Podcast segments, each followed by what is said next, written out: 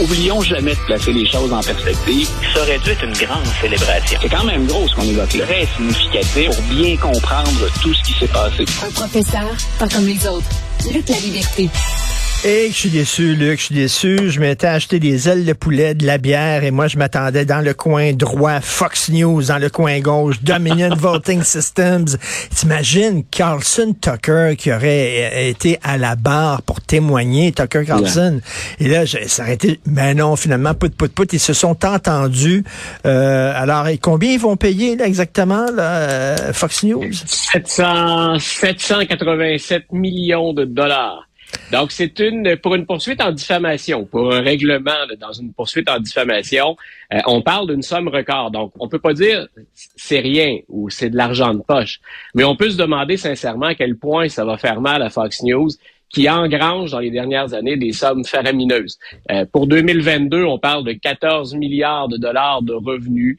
Pour l'année précédente, 2021, on parlait de 12,9 milliards de revenus. Donc, je pense qu'on peut éponger cette dépense-là assez rapidement. Mais ils ont, calculé, Luc, quand ils ont calculé, excuse-moi, ils ont, décidé, c'est soit d'un côté, on paye ce, montant-là qui est assez gros, ou soit euh, nos animateurs se retrouvent à la barre, ils témoignent et euh, on, dit aux gens qu'effectivement, on a menti délibérément pour avoir de meilleurs codes d'écoute. On a, euh, on s'est fait les haut-parleurs des théories du complot de Donald Trump en disant que ces élections avaient été volées, tout ça, ça, ça aurait été hyper dommageable pour leur crédibilité.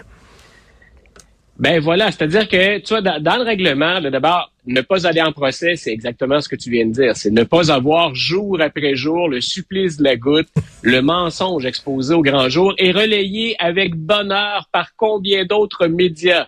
Parce que pour les adversaires de Fox News, c'est une occasion de rêve. Je veux dire, la nouvelle s'écrit toute seule et on n'a pas le choix d'en parler. Est-ce qu'on en tire profit? Bien entendu.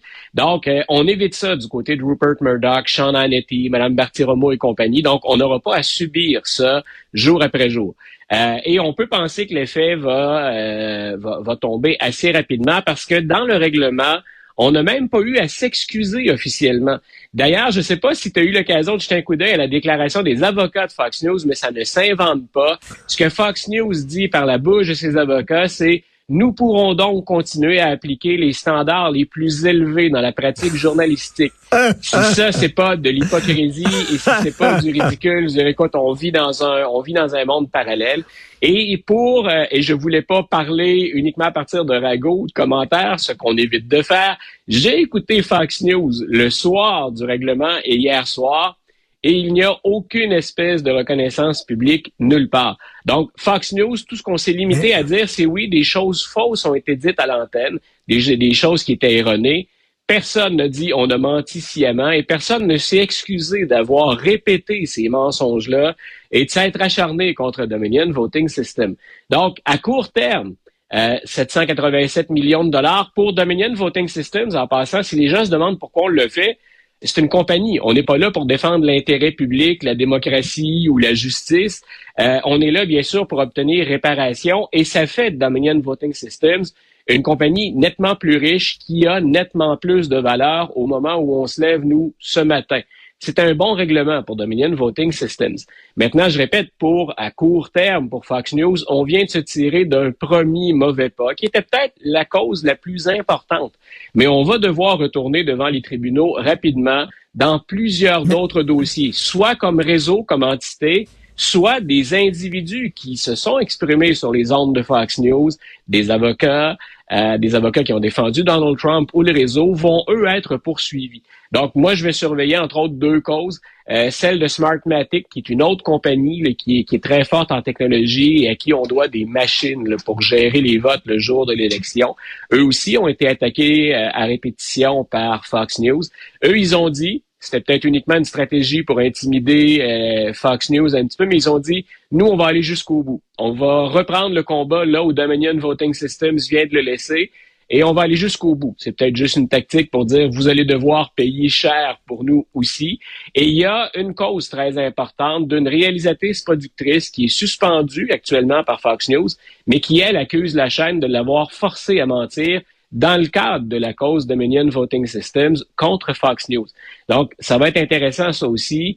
Euh, on espère du côté de Fox News qu'on vient d'éviter le pire dans le plus gros dossier. On va voir ensuite comment les médias joueront le reste. Parfois, Luc, tu dis euh, il faut se, se, boucher le nez et euh, faire ce qu'il faut faire pour acheter une certaine paix sociale. Hein. Tu disais Gerald Ford a peut-être bien fait de pardonner à Nixon parce qu'il voulait pas que le pays soit divisé. Euh, tu posais la question l'autre jour, est-ce que Biden devrait pardonner à Trump pour éviter une division? Est-ce que ce n'est pas, à la limite, une bonne chose pour la démocratie américaine que ce cirque-là jour après jour après jour, aurait peut-être divisé la nation? Je ne sais pas, je te pose la question. Oui, mais ta, question est pertinente, c'est un débat très intéressant parce que quand j'écris, par exemple, dans le journal, j'écris sur Fox News, il y a plein de lecteurs qui viennent en disant Oui, mais M. La Liberté, avez-vous pensé à MSNBC? Avez-vous pensé à CNN? Et les gens oublient qu'on demande à tous ces gens-là, à tous ces gens-là de rendre des comptes aussi. J'avais écrit un article sur la relation malsaine, moi, en ondes, entre les deux frères Cuomo, Chris Cuomo, qui est plus à CNN maintenant, et Andrew Cuomo, qui est plus gouverneur de, New York, puis qui a dû euh, abandonner avant, terme. Euh, c'est important qu'on tienne les journaux responsables au plan éthique, au plan moral, mais surtout en termes de validité de l'information. Maintenant, ta question demeure tout à fait pertinente parce qu'on le sait, il y a des gens qui détestent tellement les autres réseaux américains. CNN et MSNBC sont probablement les deux qui polarisent le plus dans l'ensemble des autres médias. Il y a plein de gens qui se disent on aime, on préfère quand même regarder Fox News malgré ce qu'on vient d'entendre. Ça reflète pas mal ce qu'on voit dans la classe politique. Il y a des gens qui restent du côté républicain, pas parce qu'ils aiment Donald Trump ou parce qu'ils aiment certaines exagérations ou dérapages d'élus comme Marjorie Taylor Greene mais ils sont prêts à vivre avec ça pour ne pas avoir à voter pour ce qu'ils considèrent être des gens trop progressistes, parmi lesquels on trouve les fameux woke. On se dit, tant qu'à aller frayer avec eux, on préfère rester du côté républicain. Et juste dernier élément, puis je te, laisse relancer ensuite, il y a quand même plus de 40 des, des auditeurs de Fox News qui savent que Fox News ne leur dit pas la vérité. Ça veut dire que si on regarde Fox News, c'est parce que c'est pour nous un spectacle. Et mon ben, problème à moi, il est là si Fox News s'annonçait comme une chaîne de divertissement, je serais peut-être plus souvent d'ailleurs devant le téléviseur en me disant, c'est correct, on m'offre un spectacle. Est-ce que je suis gé à être d'accord avec le contenu? Il y a d'excellents communicateurs à Fox News en passant. Moi, ce que je déplore, c'est que comme réseau d'information, ils mentent à répétition, puis ils font le jeu des ben, complotistes. Voilà, Et si je regarde le spectacle, c'est un bon spectacle. Ben c'est comme un peu, tu sais, ce journal tabloïd qui n'existe plus, mais qui euh, y avait des trucs comme euh, euh, nous avons une photo de Bill Clinton qui avait rencontré un extraterrestre à la Maison Blanche où ils avaient retrouvé le capitaine du Titanic qui vivait sur un iceberg depuis 20 ans. c'était drôle, mais on savait tous que c'était faux. Je te pose une autre question existentielle, Luc. Je te pose une question existentielle. Bon, il y a eu un problème avec Fox c'est qu'il mentait. Il mentait, ça c'est un problème. Mais bon, toi, est-ce que tu ne préfères, mettons, qui, mettons, c'est un réseau de droite, vraiment de droite, qui dit la vérité quand même, qui base ses, ses qui base ses, opinions sur la vérité. Ne vaut-il pas mieux des réseaux qui sont ouvertement biaisés, mais qui le disent, plutôt qu'un réseau comme CNN qui joue le rôle de l'impartialité, mais qui sont pas impartiaux? Qu'est-ce que tu préfères entre les deux? Écoute, c'est très facile ce matin, c'est même pas existentiel. Je travaille littéralement comme ça le matin quand je m'installe devant mon bureau. On regarde les idées qu'on a, on veut écrire, on sait qu'on va avoir des commentaires à faire. J'ai sur mon ordinateur classé selon qu'ils sont de droite ou de gauche, ou très à gauche ou très à droite, l'ensemble des médias que je consulte à chaque matin. Donc, peu importe l'opinion que je vais émettre, je veux qu'elle soit nourrie des réactions aussi bien de gauche que de droite. Là, je te disais, là où je débarque, c'est quand effectivement on ne verse que dans la propagande. Mais aux États-Unis, c'est à peu près impossible d'avoir une information qui n'est pas teintée quelque part. Mmh. Ça ne veut pas dire qu'on ment. La différence, elle est très importante. Mmh, tu viens de le mmh. mentionner. Ces gens-là respectent les faits, mais accordent une couverture plus importante à des faits qui viennent nourrir des idées de droite ou encore des idées de gauche. Et je m'y suis presque habitué. C'est peut-être triste à dire, mais je couvre l'actualité américaine comme ça. Je sais sur quel terrain je joue quand j'ouvre ou que je clique sur le lien d'un journal. Je vais aller lire le matin le Washington Times, par exemple. je m'attends pas à voir des woke là en première page. Donc, je m'attends pas à voir ces progressistes à tout craint. Je m'attends à avoir une position plus conservatrice. Même chose si je reste à Washington puis que j'ouvre le Washington Post. Je m'attends à avoir, en général, même s'il y a quelques voix plus conservatrices, je m'attends à avoir des voix de gauche. À moi comme lecteur en plus, et c'est ce qu'on devrait tous souhaiter, je pense, ben à moi comme lecteur ensuite de prendre les idées qui ont été émises, tant et aussi longtemps qu'elles s'appuient sur des faits et que ce sont des informations vérifiées. Mais je suis bien d'accord avec toi. Si, oui. Non, non, mais, mais au moins, un, réseau, un, réseau qui se dit clairement, nous sommes de droit. L'émission ici, quand on écoute euh, mon émission, c'est certain que c'est une émission qui, qui, qui penche beaucoup plus à droite qu'à gauche, mais au moins c'est clair, c'est revendiqué. Moi, j'en veux à certains médias qui disent non, nous sommes, nous sommes impartiaux, puis que c'est pas vrai, tu sais. Non, et tu vois, et c'est le défi auquel s'est attaqué euh, le nouveau président de, de, CNN au plan du, du, contenu. Lui, il dit, je veux revenir à des pratiques ah journalistiques plus saines. Ah et tu remarqueras, il y a des animateurs qui sont partis, mais il y en a d'autres qui ont été relocalisés. Euh, Don Lemon, euh, le, qui, qui est ce, commentateur noir qui a fait la pluie et le beau temps le soir, on avait le duo Chris Cuomo et Don Lemon. Les deux ont fait, euh, des, ont fait leur chou gras pendant la présidence Trump. Mais on s'est rendu compte effectivement que toute leur couverture, elle est toujours du même côté. C'est ce qui explique que Don Lemon soit maintenant dans une émission matinale avec des co-animateurs et non plus tout seul à la barre de sa propre émission. Donc, hmm. on a fait le ménage dans le, personnel. Il y a des gens dont on n'a pas renouvelé les contrats et des gens qu'on a déplacés dans la case horaire.